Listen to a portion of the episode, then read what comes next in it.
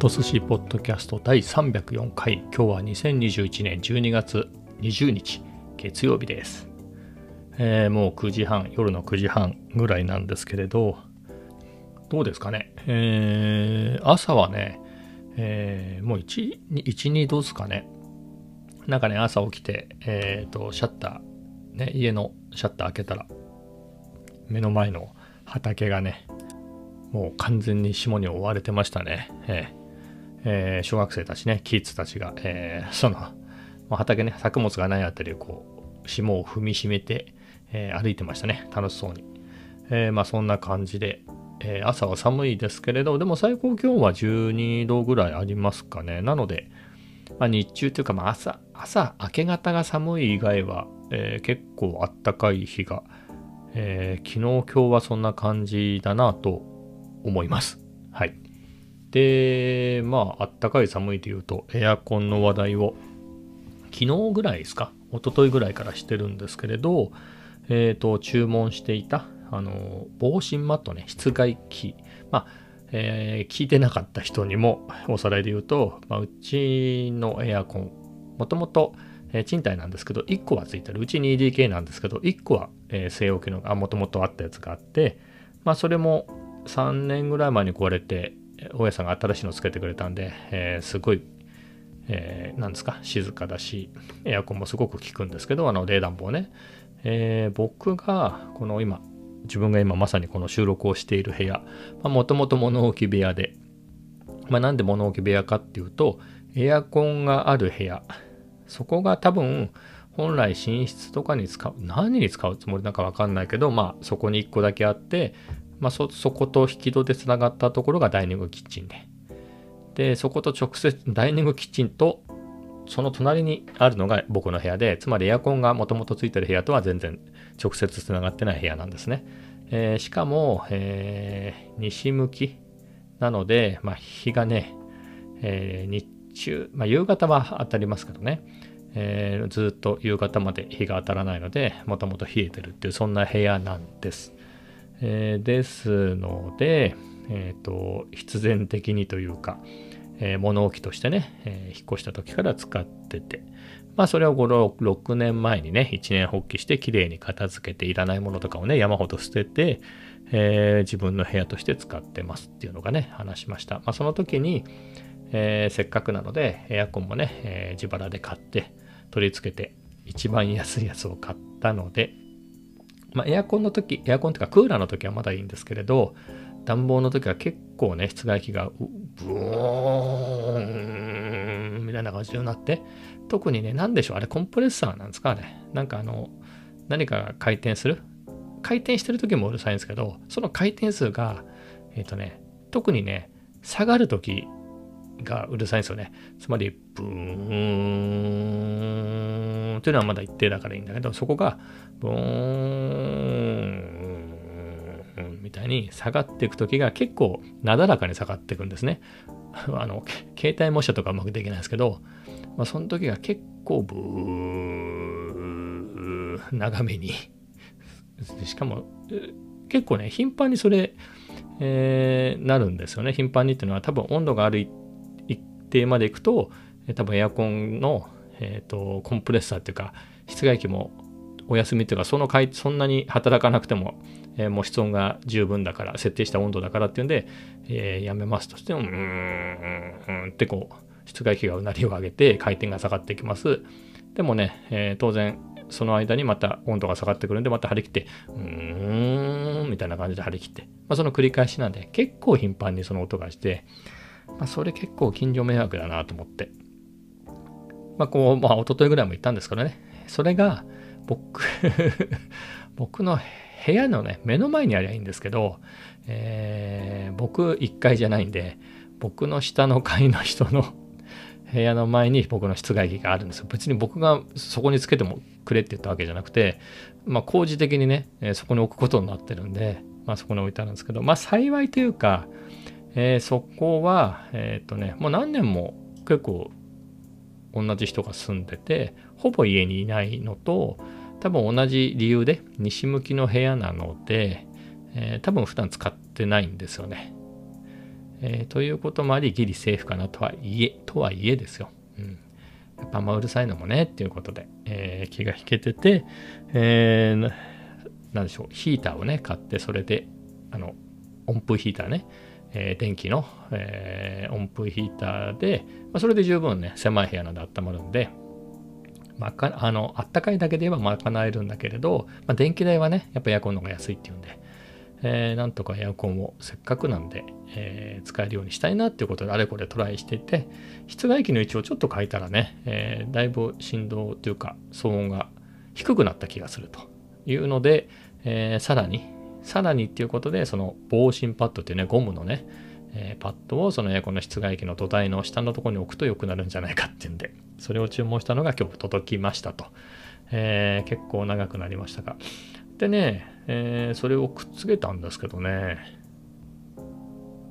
あんまよくわかんないですね。今もドゥルルルルルルルっていうかなんか聞こえますかね？聞こえないか。まあエアコンの音ぐらいは聞こえるかもしれないんですけど、まああんまり効果があるのかないのかがよくわかんない感じですね。うん、なんともどうしたもんかなって感じですけれど、まあ、どうなんだろう。まあ、割と、えー、そんなに遅くない時間帯だったら、まあそれつけといて、まあ前に比べたらだいぶマシになったかなって気がするので、えっ、ー、と、そんなに深夜でもないやって時間帯までだったら、エアコンで節約して、まあ本当遅い時間ね、まあ、寝りゃいいんですけど、まあ遅い時間だったら、あの、ファンヒーター、ファンヒーターでいいのかな、電気のね、えー、セラミックファンヒーターで温めるっていうような運用でもいいのかなと。あと、この音も僕も結構過敏になってて、自分がうるさいとは思ってないですよ。自分だったらもうセーフだなと思うんだけど、他の人がどう思うかみたいなのね。自分は自分の部屋温めるために自分が一番安いやつ買ったから音がしてるから、まあいいかなと思うんだけど、まあシャッター閉めるとそんなに気にならないんですけど、他はどうなんだろうと。まあでも確かに、えっ、とね、もともとついてるエアコンも、やっぱり音はしますよね、室外機ね。それはもともとついている大家さんがつけてくれてるエアコンはベランダにね、各お家のベランダについてるから、それはお互い様をなってるはずなんですね。ただ僕が寝てるのが、エアコンがある側、あの、もともとのエアコンがある、つまりベランダがある側とは違う部屋に寝てるから気づかないだけで、でもやっぱ夜とか、そこに行くと結構なってるんで、まあそこはそういうもんなのかなと思って暮らしてるのかなとかね。うん。まあ一度も文句言われたことないんでね。まあ気にしすぎかという気もするんですが、うん、一度こういうの気になっちゃうとね。うん。まあみたいなところで、まあ一応ね、ただ、えー、週末、あの室外機の位置を変えてみたり、まあ今日防振パッドを貼ったんで、まあ少しだいぶ良くなったのかなと信じて。うん。まあ、それでも気になるんだったら、まあ、ファンヒーター、あの、エアコン、クーラーはそんなにね、うるさくないんで。まあ、電気代は何倍もかかるけど、ファンヒーターとかで温めちゃうとかね。まあ、そんなのでいいかなとか思います。まあ、あとはね、引っ越した時には、あの、多分ね、なかなか賃貸だとまあ、いっぱいついてるのもあるかもしれないですけど、1個くらいしかエアコンついてないですからね。えー、次はもうちょっと部屋が多いところがいいなと思うんで、まあそういう時に、自分で買う時には、えー、今回の学びでね、えっ、ー、と、あの、静粛性とか、省エネみたいなところも、えっ、と、気にしてね、ケチらず、まあ、せめて10万ぐらいのやつ買おうかなと、え思います。まあそんなところで、まああれこれ工夫しててですね、で、効きもね、ちょっとあんまり微妙だなと思ってたんですけど、えっ、ー、と、なんだろう、フィルターはね、こまめに掃除してんですね。あと、僕の部屋あんまりその毛が、毛毛っていうのはあの髪の毛じゃなくて、なんつうんですか、布団僕布団では寝ないから、あんまりその、ほこりみたいなのが出ないんですね。だからフィルターもそんなに汚れないんですけれど、なんだろう、フィルターじゃなくて、エアコンがなんかね、まじまじと今日見たんですよ、さっき。なんかドラムみたいなね、円筒系のものが、えっ、ー、と、横長のね、エアコンに、中にあって、それがくるくる回ってね、それで風出してんですよね。まそこに結構ホコリみたいなのがついてんなと思って気になって、あのー、なんか掃除したらすっごいその、ホコリ湿った埃の土みたいなやつがいっぱい出てきて、まあ、土ではないんですけど多分埃がついてさらに、えー、なんかがね多分あそこ暖かくなったり冷たくなったりするから泥ではないけどまあそんな、えー、ゴミが山ほど出てきたんでそれをせっせと落として掃除機で吸い込んでの繰り返しをしてまあそれなりに綺麗になったかなっていうところでやったらね、まあ、気のせいかあったかいですね。うん。なんか出てくる風があったかい気がしますね。えー、ちゅうことで、えー、もうちょっとね、様子を見ようかなと思っています。みんなどうなんですか？みんな新築とかに住んでんですか？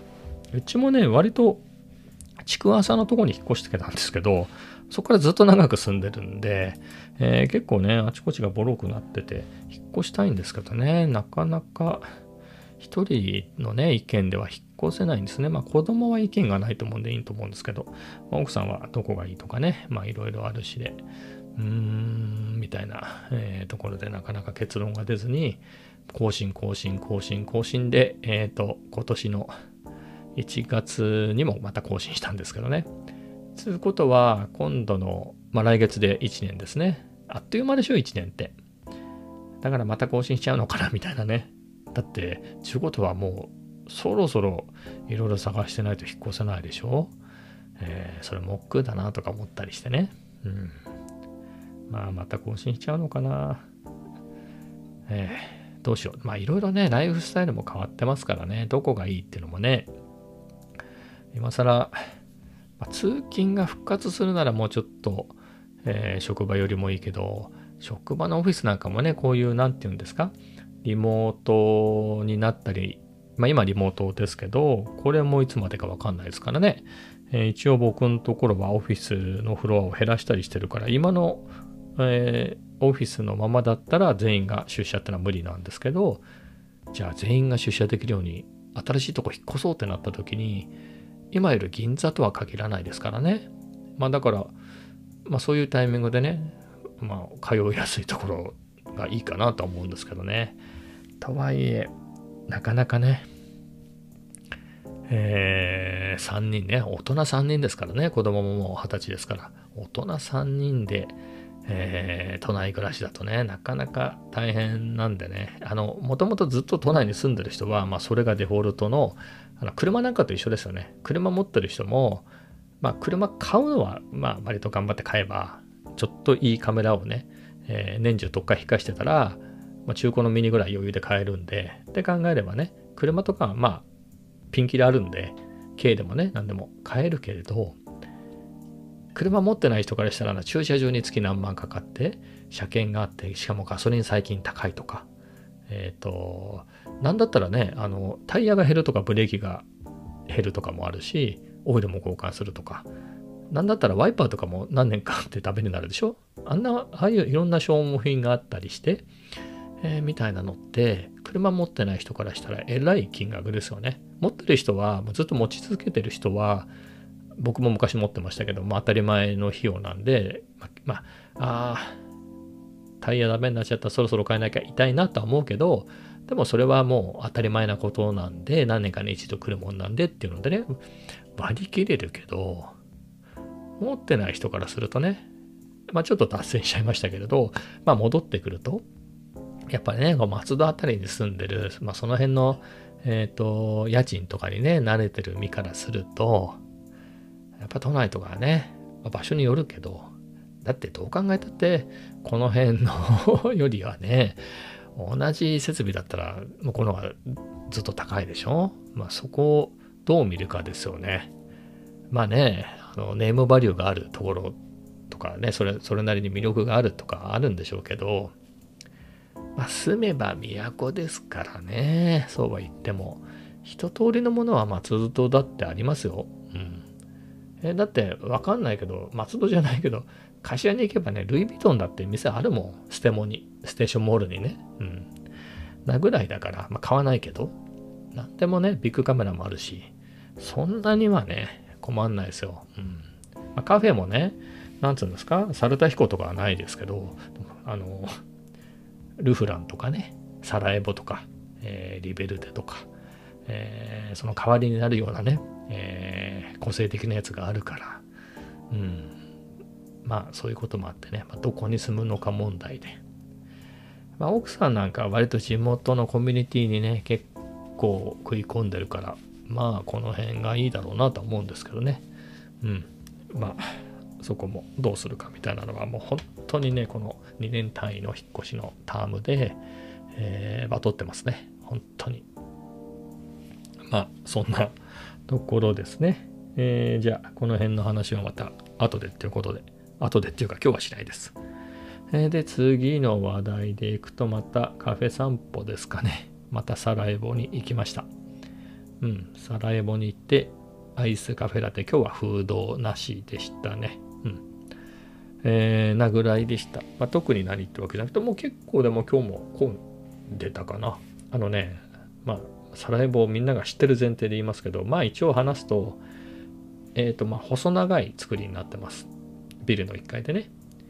で、入り口に3つちっちゃいカウンターの席があります。で、そこで、そのカウンターの裏側は、あのサラエボって僕らが行ってる僕が行ってる店舗は、まあ、フランチャイズなんでねえっ、ー、とねインドのコーヒーを輸入してる会社販売してる会社が、えー、フランチャイズとしてやってるサラエボなんですと。ということでそこの豆を、えーと、入り口付近はねコーヒー器具とか豆が、え、置いてありますと。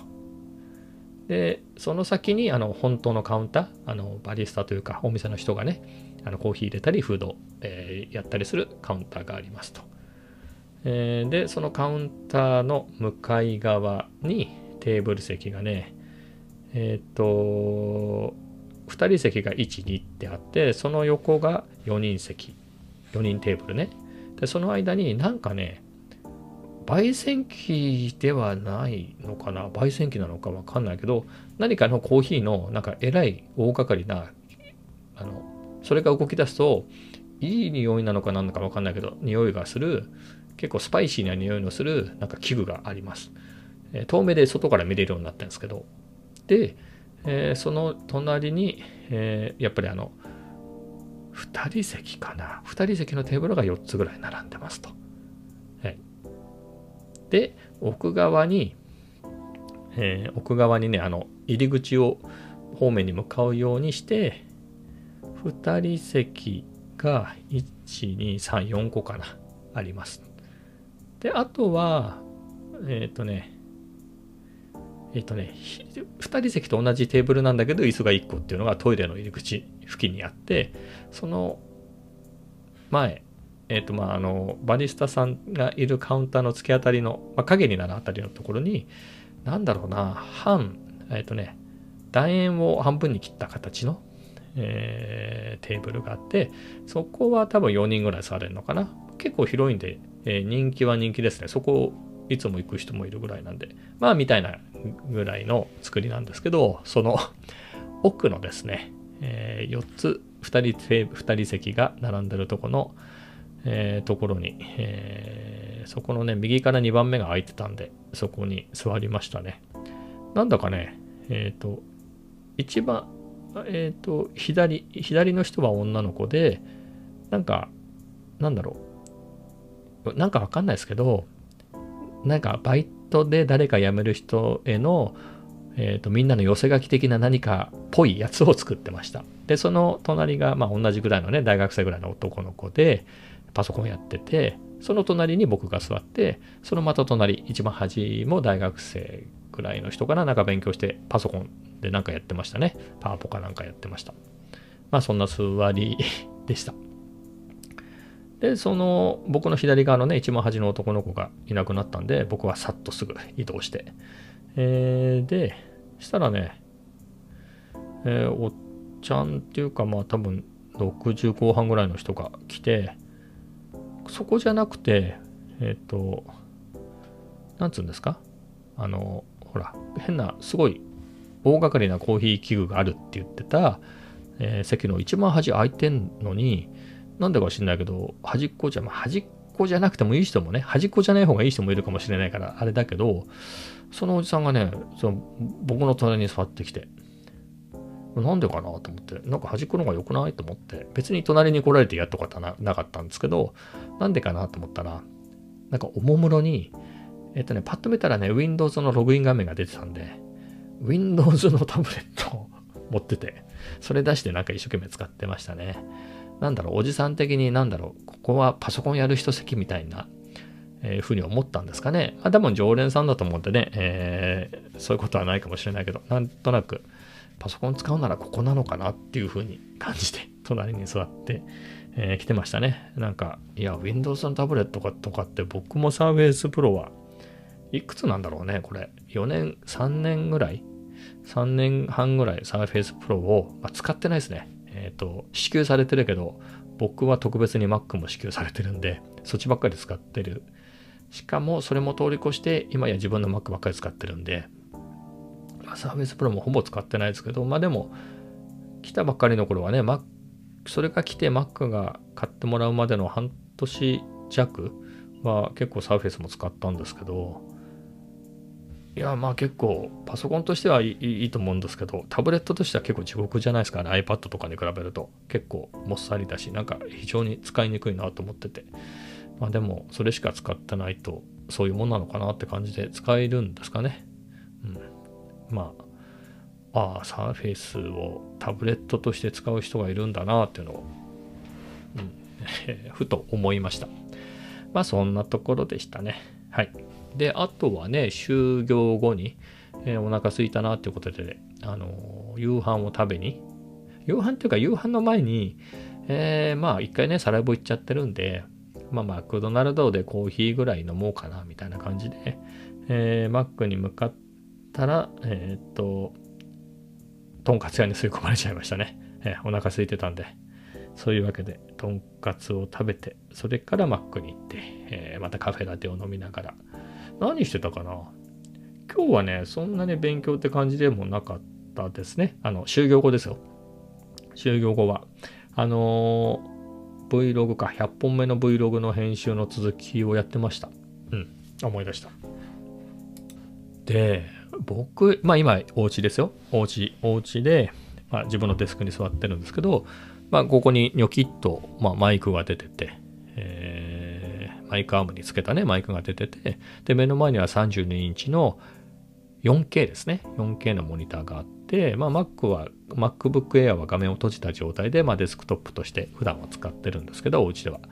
えで、目の前にキーボードがあって、マウスがあってってなってて、このマウスもロジクールの MX Master 3っていうね、ボタンがやたらいっぱいついてるんですよね。1万3000円かもうちょっとするんですけど、えっ、ー、と、1、2、3、4、5、6、7かな ?7 個でホイールが2つついてるみたいな、えー、かなり張り切り仕様のマイマウスなので、まあ、ここにね、えー、ロジクールのユーティリティ入れると、えー、このボタン、いろんな割り当てを変更できるんで、まあ、それで、あの、ファイナルカットプロですね、あの、動画の編集のソフトのショートカットなんかも、サクサクいけるように割り当ててるんで、えー、かなり快適にやれるんですね。かつ、あの、大きなモニターでね、やって、さらに、えー、もう MacBook Air ももしパッて開けて、えー、そこの画面も使って、えっ、ー、とまあ、取ったクリップなんかをそこに入れてね、出るようにしといて、かなり幅、あの、広々として、えー、編集ができるようにしてるんですけれど、まあね、やっぱ外でね、やっぱ MacBook Air 新しいのを買ってから、あの前の MacBook Pro は、とにかくすごい、まあ多分一番悪い時期の MacBook じゃないですか、近年。あのもうめちゃめちゃ熱くなる。もうこの程度の作業でこんなに熱くなるのかっていうぐらい熱効率つか、まあ、なんつうんですか、あの、電気の無駄遣いをしてるようなパソコンで、えー、だったので、もうノートパソコンとして使うのは嫌だったんですね。めちゃめちゃ熱いし。ちゅうかね、買って、割と買ってもらってすぐにバッテリーが膨らんできて、あの、そのままノートパソコンとしてデスクに置くと、このグラグラするっていうね、本当にポンコツぶりで、えー、あれだったんですけど、MacBook Air はね、そんなこともないし、まあ、つめあの触るとひんやりしちゃって、風邪ひいちゃうぐらいですからね、えー、そんぐらいひんやりしてて、えー、すごくいいですけど、まあ、そんな感じなんてもう使ってても全然ね、不快じゃないので、あのー、もうこれで持ち歩くし、もうパワフルなんでね、何しろこの MacBook Air なのに。だから動画の編集も僕の 4K の 24fps のね、え、動画でもまあ、僕はそんな重いって感じなく、普通にサクサク快適に編集できてるんで、